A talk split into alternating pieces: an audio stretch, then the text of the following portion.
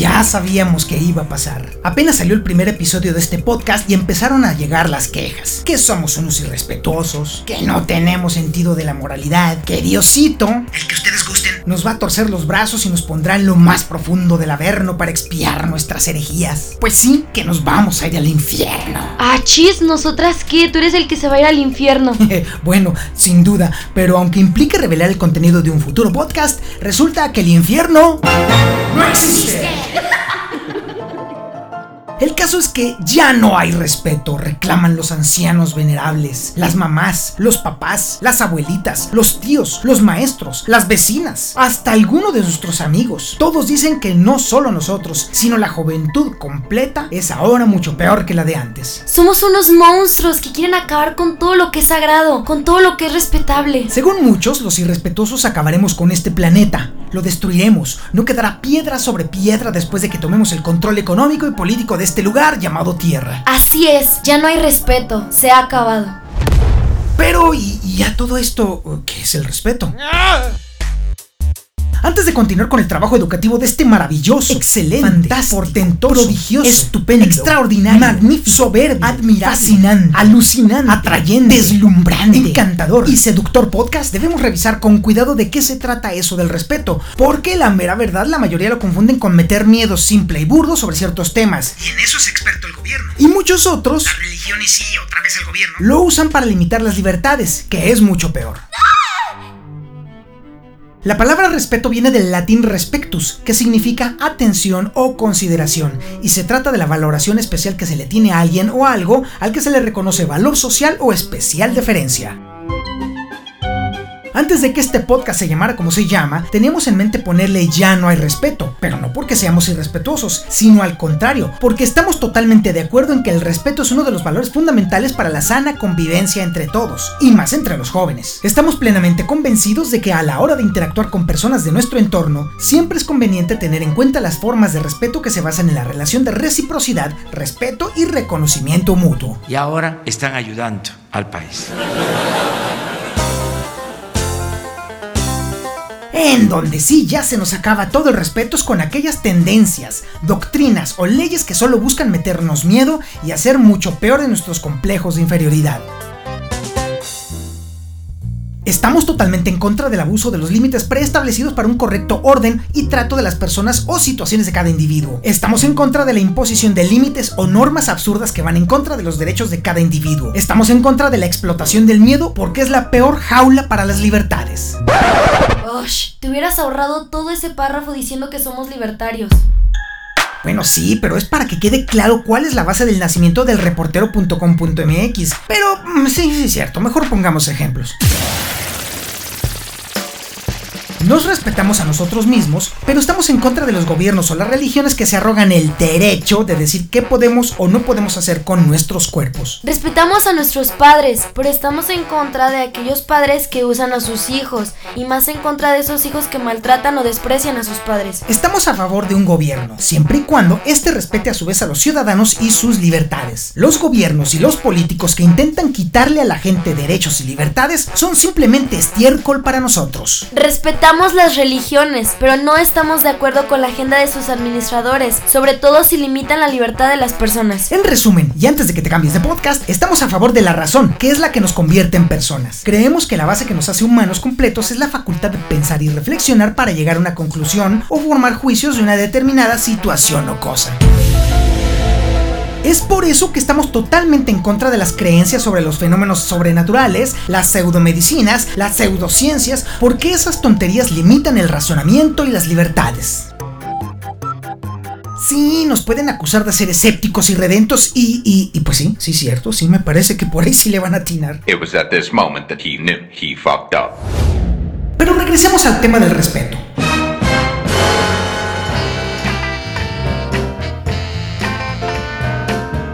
Desde pequeños se nos enseña a ser respetuosos con nuestros padres y con las personas mayores. Después de cierto tiempo se nos enseña, de acuerdo al tipo de familia en el que hayamos nacido, a respetar la religión y a respetar ciertas personas fuera de nuestro contexto familiar, como son los tíos y los vecinos. Más adelante también se nos enseñan los principios básicos de las leyes del lugar donde hayamos nacido, porque en ello va nuestra propia sobrevivencia. Por ejemplo, las leyes de tránsito, porque si no lo hacemos es muy probable que una motocicleta o un camión nos aplasten. También es necesario que respetemos a los animales, sobre todo aquellos que tienen dientes y garras, porque si nos pasamos de listos nos pueden poner una barrida y trapeada marca llorarás. El uso del miedo tiene una función clave y es sobrevivir. Se trata de una emoción primaria que se deriva de la aversión natural al riesgo o a la amenaza. Por ejemplo, nuestras mamás nos meten miedo con el fuego, porque si lo tocamos nos vamos a hacer daño. Nos meten miedo con las escaleras porque, si somos pequeños, podemos caer de ellas y nos podemos lastimar. También se nos enseña a tener miedo de las situaciones que nos pueden enfermar y hasta matar,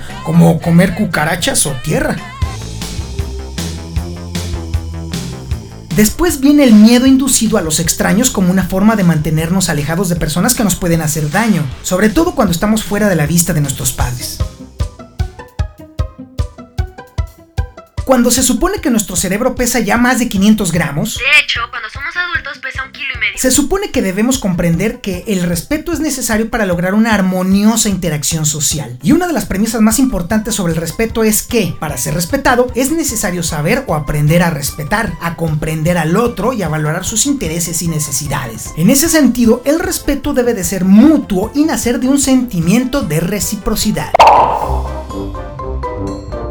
Por supuesto que el respeto es una palabra cuyo significado puede variar con respecto al contexto donde estemos. Por ejemplo, puede manifestarse como un sentimiento de obediencia y cumplimiento de ciertas normas. Tener respeto por alguien o algo superior alude a una actitud que puede expresarse como sumisión, temor, recelo o prudencia. El caso más claro es cuando nos enfrentamos a la religión y a sus representantes. Y no tiene nada de malo tener ese respeto por figuras de ese tipo, siempre y cuando a su vez se comporten con respeto hacia quienes les rinden esa deferencia. Hablar acerca de un tema con respeto, como por ejemplo la lucha de las minorías sociales, nos debe llevar a hablar de manera sensible, ponderada y reflexiva, sin incurrir en descalificaciones o menosprecios.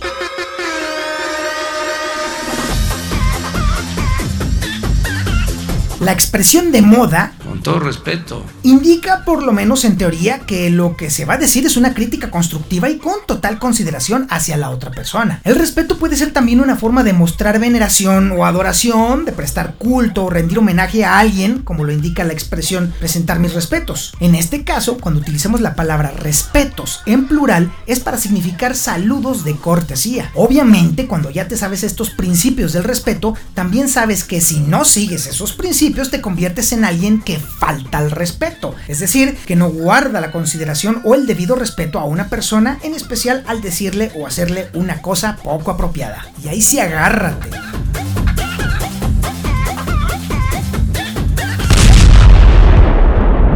Hasta allí todo bien. Pero, ¿qué pasa cuando en vez de recibir una apropiada enseñanza de lo que es el respeto, se nos enseña a tener miedo de algo o de alguien?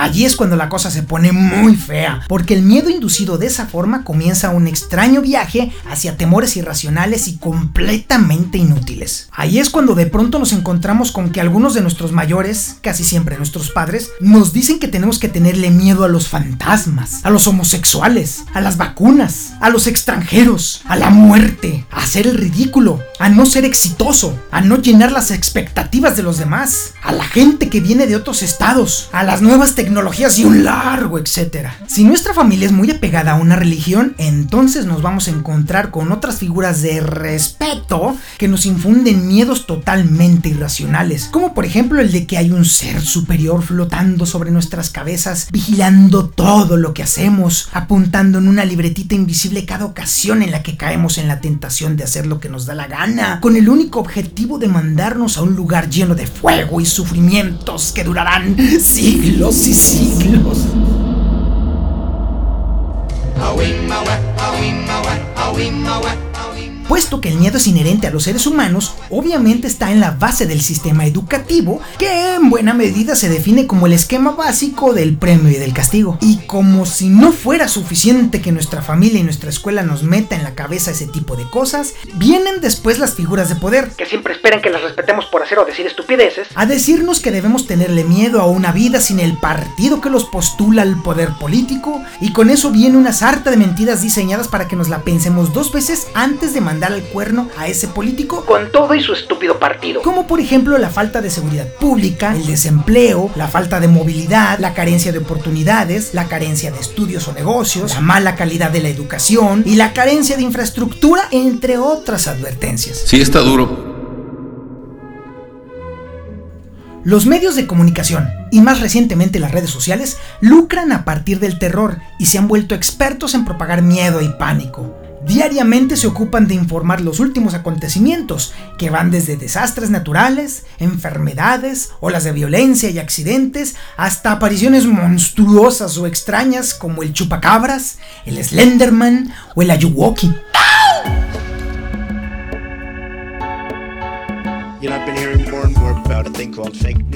La peor versión de los medios de comunicación y las redes sociales es cuando sirven para propagar miedos relacionados con la raza, las preferencias sexuales o la supuesta intrusión de las minorías en las políticas públicas. El miedo también ha sido una herramienta con la que tipos sin escrúpulos han abusado de su posición de poder. Y no hablamos solo de políticos. En las iglesias es más y más frecuente escuchar de casos de tipejos abominables que han usado su posición de curas, obispos y hasta cardenales para abusar de sus fieles. Y los peores son los que han abusado de niños. El miedo ha sido siempre uno de los aliados más fieles del poder que intenta que la población viva inmersa en él. La creación artificial de cosas a las que hay que temerles obliga a la gente a blindarse frente a los contextos sociales. Cuando alguien, ya sea tu mamá, tu tío, tu vecina, el padre de la iglesia o tu político favorito, te convencen de que debes de tener miedo, se incrusta en el cerebro y quebranta la resistencia. Te provoca pánico y paraliza cualquier disidencia porque al final, y la historia nos lo corrobora cada rato, no hay poder en la tierra que no se haya dejado llevar por alguna forma de terror. Por eso es que desde este podcast planteamos que es necesario que perdamos el respeto por aquellas cosas que nos han machacado durante tanto tiempo, pero no para volvernos unos tarados que insultan a todo el mundo, sino para volvernos un poco más inteligentes. Ni todo es respetable, ni hay cosas de las que no se deban de hablar. Ser humanos nos obliga a ser inteligentes y no podremos serlo mientras nuestras mentes sigan atoradas en un mundo de amigos imaginarios y de políticos corruptos que lo ensucian todo. Por eso ya no hay respeto. Por eso es necesario que ya no tengas respeto. Porque si empiezas a ver las cosas como son y les quitas las capas de solemnidad, de divinidad y de honorabilidad, entonces las verás como realmente son y como realmente las necesitas. Y de esa forma comenzarás a ver con mejores ojos a quienes sí merecen respeto, que usualmente es a quienes más cerca y cuidan de ti. Alguien alguna vez dijo, aprendí que la valentía no era la ausencia de miedo, sino el triunfo sobre él. El valiente no es quien no siente miedo, sino aquel que conquista ese miedo. Ese alguien fue Nelson Mandela y fue el hombre que, después de estar en la cárcel por 27 años, acabó con el apartheid en Sudáfrica y es ejemplo de a de veras de lo que se puede hacer cuando se quita uno los miedos y deja de ver con reverencia lo que no la merece. Eso es lo que se puede lograr cuando ya no se tiene respeto.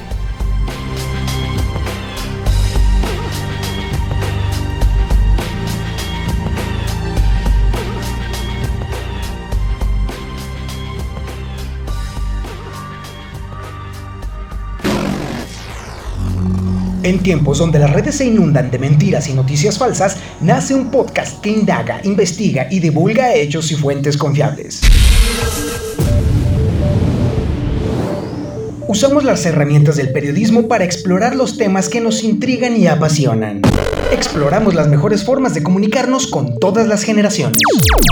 Verificamos la procedencia de la información que usamos y nos aseguramos que sea cierta, verídica y comprobable. Todo para generar un producto digno de tus oídos. Bienvenido a la primera temporada de El Podcast del Reportero.